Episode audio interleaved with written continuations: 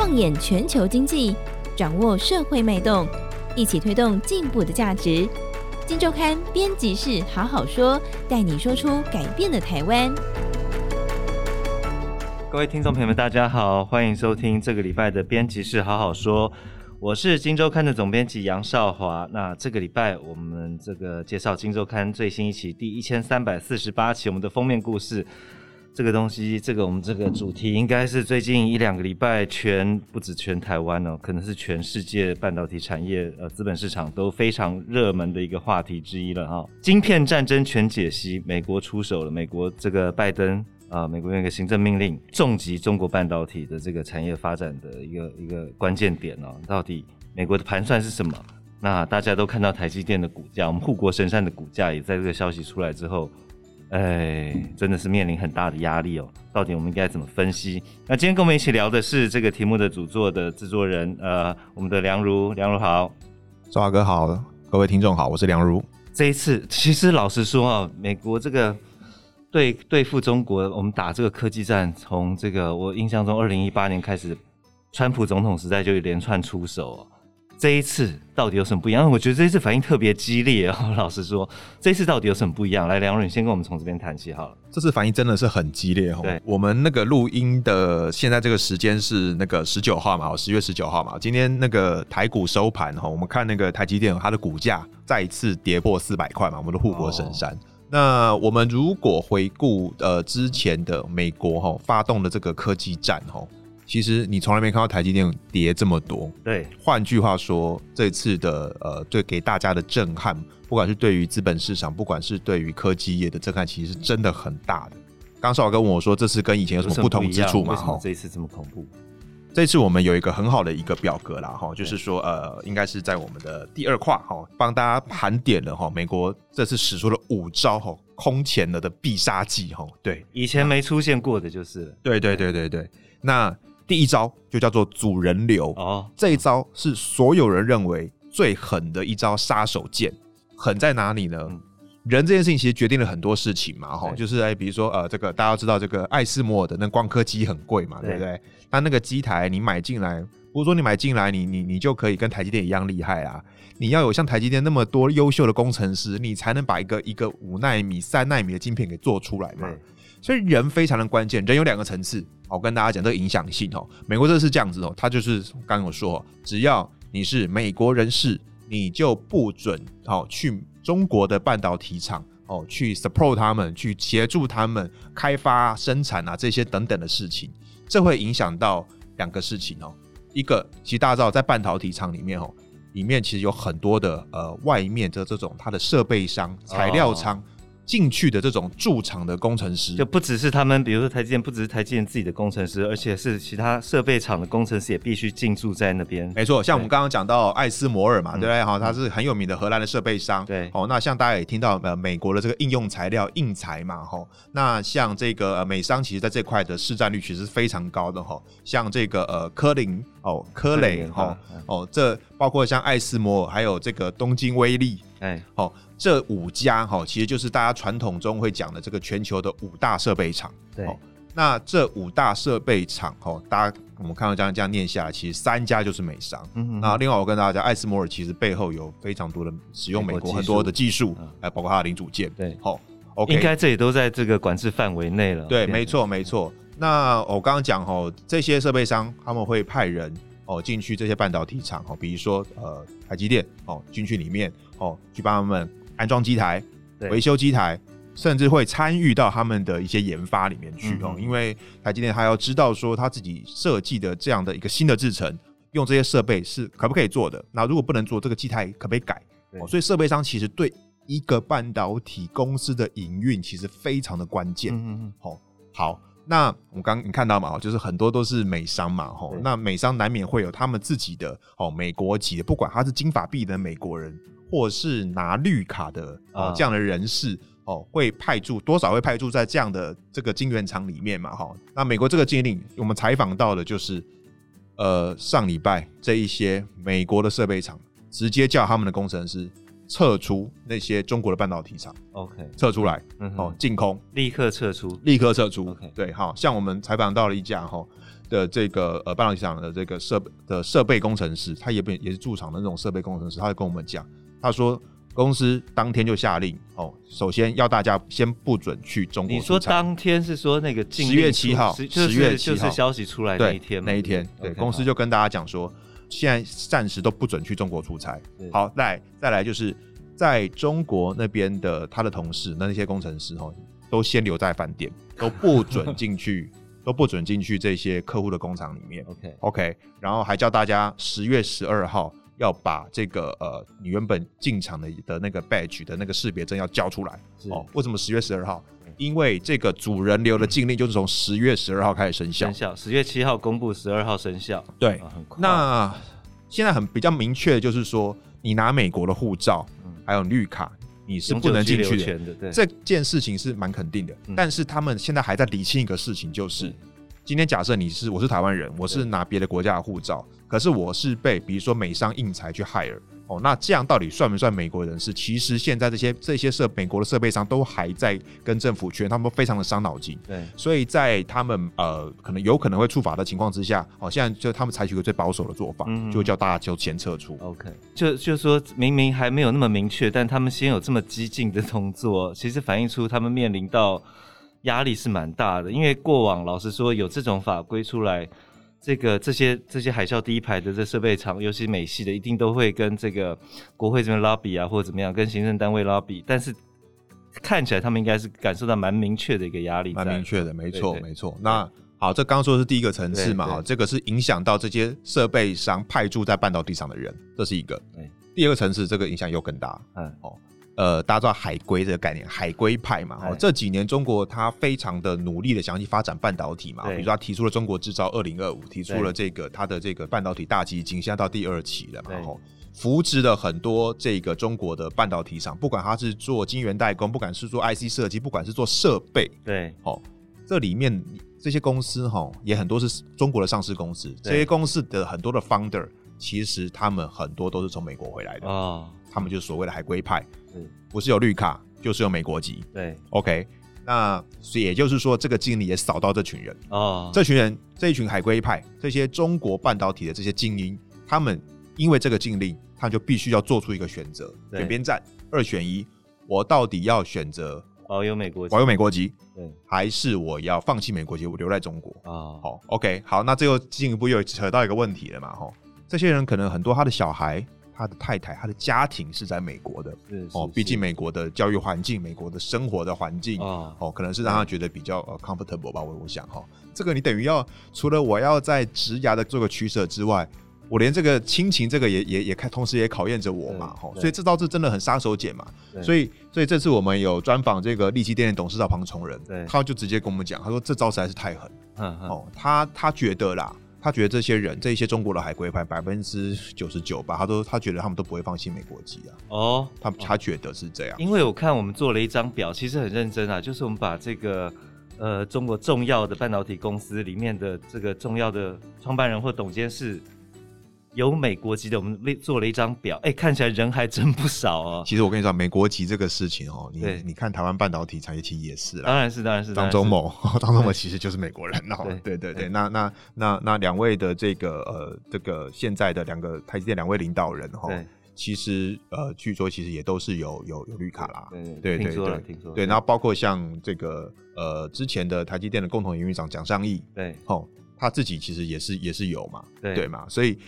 所以这个影响其实就真的是，美国就是一个半导体的强国。对，哦，那黄崇仁也讲嘛，至今美国还是全球最产占产值最大，对，然后这个在各种的这个次产业别，这个产业的次产业别里面，哈，这个最具领导的国家，美国还是全球最强的半导体国。是是是，对，所以它孕育了很多的人才。对。它在很多的这个关键领域上面，它有绝对的主导定位。比如说我刚刚讲到了设备，对，好，我们刚刚讲五大五大设备厂，三大美商，嗯，另外两个其实跟它也很有关系，对对，所以美国很知道要怎么打这场晶片战争。看起来这一次美国也摸清了这个中国在半导体发展上的一个一个关键点都在哪边哦。这次这个你人，我们刚看人这一招真的是。看起来就是打到一个打蛇打七寸的感觉。那其他还有哪四招是我们之前比较没有看过的？我要先补充一个事情哦、喔，就是从打人这件事情，你就就可以看到。美国现在是真的是把中国的整个半导体的这个这个上中下游有谁啊什么的，把它全部摸得一清二楚。对对对，他就直接知道说，我出这招就斩，就直接把把你们斩断了。哦哦，之前是这样子的哈，就是大家知道美国发动这种科技战，要透过这种半导体来打打中国。对，之前其实比较针对单一公司，哦，像是最早是华为嘛，哈，啊，另外是就中芯半导体嘛，哈，这次你会发现不一样，这次其实是全面的。好，再来第二招挡设备。挡设备其实之前就挡过了嘛，哈，比如说他他他打中心的时候，就直接说十纳米以下的这个呃做这种十纳米以下的逻辑晶片的设备不准出嘛，对不对？哦、嗯，所以艾斯摩尔的这个呃 EUV 就不能卖了嘛，吼，那这次升级，嗯，哦，而且首度把记忆体纳进来，啊，哦，他规定了两个两种记忆体做两种记忆体的设备不能卖，一种是十八纳米以下的 DRAM，对，一种是一百二十八层以下 NAND Flash，嗯，哦，做这种两种记忆体的设备也不准卖。而且不是只有中兴哦，是所有都不行哦，包括像最近一个还蛮夯的一家这个呃中国的 Flash 公司叫长江存储，为什么夯？因为它最近被发现，它打进苹果供应链，甚至由这个呃那种拆机的网站去拆机嘛，发现在中国卖的 iPhone 十四里面，其实已经看到了长江存储的 Flash 在里面。这件事情其实。其实应该正在上个月的新闻吧，我记得，其实在美国引起轩然大波，美国有国会议员直接抨击说：“你苹果在干什么？”事情就来了，事情就来了，事情就来了。好，这那个那天我们采访黄崇仁，他他就跟我们讲嘛，他说：“哈，现在不仅是 Flash 的这个这个高阶的设备被挡，对，连长江存储这家公司也被美国纳入了这个所谓的未经核实清单，就是你要你要跟这个公司做生意，你全部都要经过商务部的同意。”嗯。他觉得，为什么长江存储会遇到这种事情？他说，简单来说，就是因为苹果。哦，对对，简单来说就是因为苹果。那我就说，所以是苹果害。苹果现在是喊停了，对不对？对，这两天这两天就是有个有一个外电讯息嘛，哦，苹果已经已经已经说不要了。所以你看，这美国这次压力真的，我相信一定给很大。设备厂刚刚梁如已经谈到了，这个人立刻喊说说不进去就不进去，苹果也立刻有反应。对，美国公司是这样的啦，他们其实都很守法。我们都说美国是个法治的国家啦，哈，对对对，所以所以任何可能会触法踩到红线的，他们都会尽量去避免啦。对对对，所以美国就是很厉害啦，就很会玩嘛，哈。对，好，再来，刚刚第二招嘛，挡设备嘛，哈，然后从挡设备这件事情，你这个视角你可以看到，他第一次把这个呃战火从原本的逻辑晶片这一边波及到记忆体。OK，好，那第三件事情哦，就是进应用。对，那。什么叫进应用呢？简单来讲，就是以前它就是进某家公司啊，我刚刚讲了，不管是华为啊、中兴啊，嗯，这是它其实有蛮明确的一件事情，就是说它进超级电脑啊，好，就是我们讲的这个这个台积电常讲啊，HPC 嘛，高效运算，对对，什么是高效运算的晶片？那拿来干嘛？拿来算 AI。那这样的东西是装在什么样的一个一个机器上面？其实就是超级电脑。对，OK。那超级电脑需要用到什么样的一些晶片？就是这些高阶的晶片，就刚刚讲的这种先进制程制成的这个逻辑逻辑晶片，对，哦，用这些好的技术做成了刚刚讲的的的那样的记忆体，嗯、哼哼哦，所以你可以很明显的、很明显的看到，这一切其实都是有关联的。是是、哦。那这次美国就讲的很清楚嘛，哈、哦，就是说，呃，只要是这个呃你的客户是要买你的晶片，对，去做超级电脑的，哈。包括它还有定义一款超级电脑用的这个运算晶片的运算效率，如果是超过这样这样子哈，运算效率多少？每秒四千八百万兆次兆次，就是你可以在一秒钟算四千八百万兆。哦，所以它其实定义很明确，很明确，就是你你的算力到什么程度，你就不能对，你就不能卖。好，所以所以像 NVIDIA 跟 AMD 就有两款晶片。各有两款晶片不能卖，哦，那这两个晶片结果啊都是我们台积电做的嘛，因为我们台积电就最厉害嘛，哈，对对，它是用我们台积电的七纳米去做的，所以为什么大家会看到这一次台积电的股价会有这么明显的反应？那这四款晶片其实都很贵，对，这可能是贵砸版的，那种那种那种那种超级贵的哦，所以你可以知道它的量可能不会到很多嘛，哈，那外面人家预估可能就对台积电占比哈，如果是只这四款晶片的话，搞不好就只有两三趴而已，对，哦，那为什么？会反应这么大。对。哦！这一次我们采访了这个哦资深的这个半导体分析师陈振华，嗯哼，他跟我们讲个事情嘛，嗯，因为算力是会进步的啊，嗯、大家听过摩尔定律嘛，哈对，算力是会进步的嘛。这这几款晶片你现在看起来它很很间断很厉害，嗯，可是三年后五年后搞不好它就是一个不是这么厉害，很普通的晶片啦。对对对。啊，那所以说，在假设当时那个禁令它都还在，还是这样继续赌的话，对，那对台积电影响当然就会就会大啦。对对。对啊对啊，所以大家看的影响是看长期的影响，这是很多人都看到了。对对，所以才会有一个这么明显的反应嘛。哈，OK，那再来第四招哈，就是。呃，我们叫做逐这个这个技术墙嘛，哈，那这个东西是这样子的哈，就是说，之前美国在禁华为的时候，一开始是规定说，呃，不能什么，呃，你要卖卖晶片给华为，如果是这个用美国的技术，超过百分之二十五不能卖嘛，对，哦，然后后来发现没什么用嘛，对，就慢慢慢慢慢的把它降低嘛，我记得好像那时候还调到十十五趴还十趴过，那这一次。他寄出的那个时候，跟那个时候有点一个类似的做法哈。他寄出了一个原一个原则，一个规则，叫做外国直接产品规则哈，叫做 FDPR 哈。这东西就规定了这个这个原则就是规定了说，只要你这个产品哈，不管它是精品还是什么的，只要是有用到任何一丁点美国技术的话，你都要被美国管制，你都不准出。嗯，好。所以这次他他去组这些设备啊，比那个法源技术，他会寄出这个这个法源。哎、欸，你刚说什么？呃，比如说他他进的，你你你不能让卖这个东西，不能让对方用来做超级电脑或者什么。但我真的知道他用来干嘛吗？这个要怎么办？哦，所以这就是他第五招啦。这第五招，第五招，第五招，第五招出现了嘛？哈，对。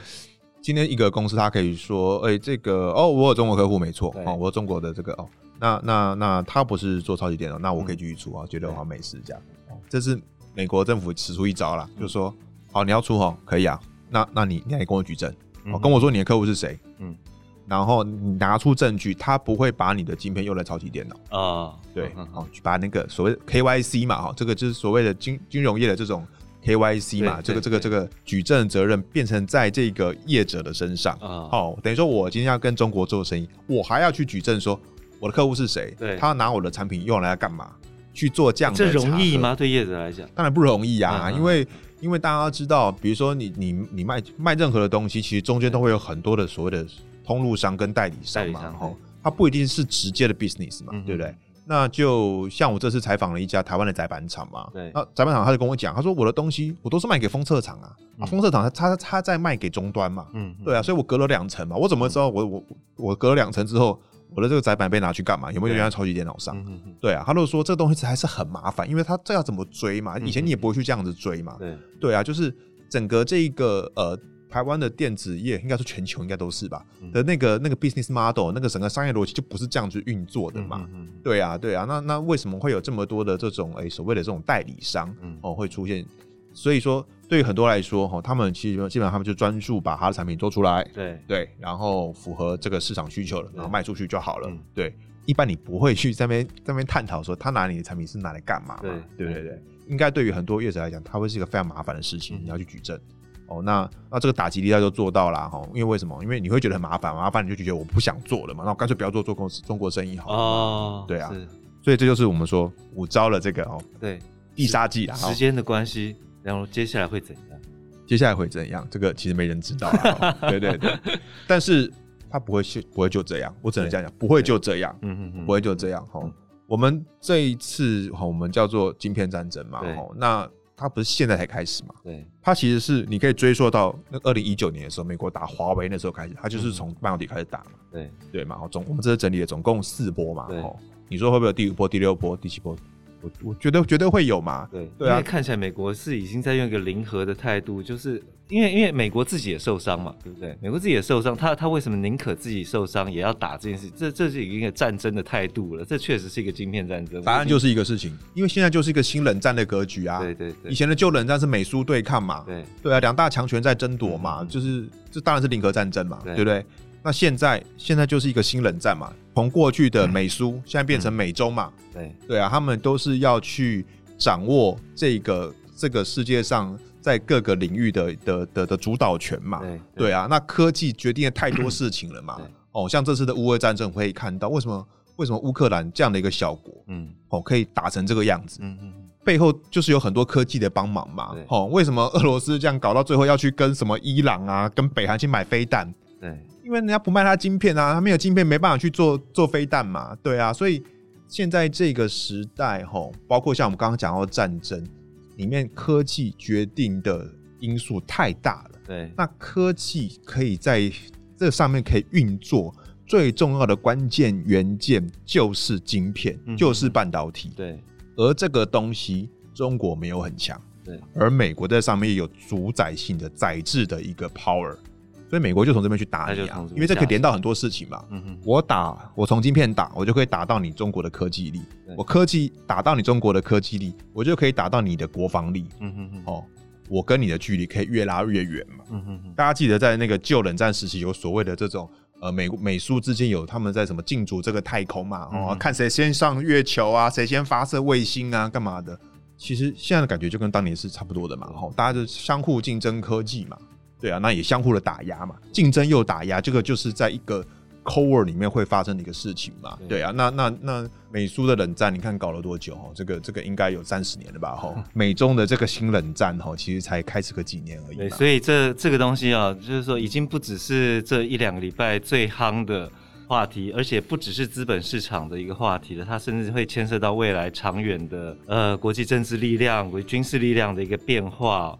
我们或许正站在一个拐点上，那当然未来会怎么发展，永远都还会有变数。但是在此时此刻，我认为每一个呃，大家都应该先了解到这一步到底美国的盘算是什么，美国出了哪些招，初步有一个接下来会有什么影响的一个基本的概念在。那我们这一期《今周刊》做了非常完整的这个报道，欢迎大家多多参考。好，那以上就是我们这一期的这个内容的分享，谢谢大家收听，好，拜拜，拜拜。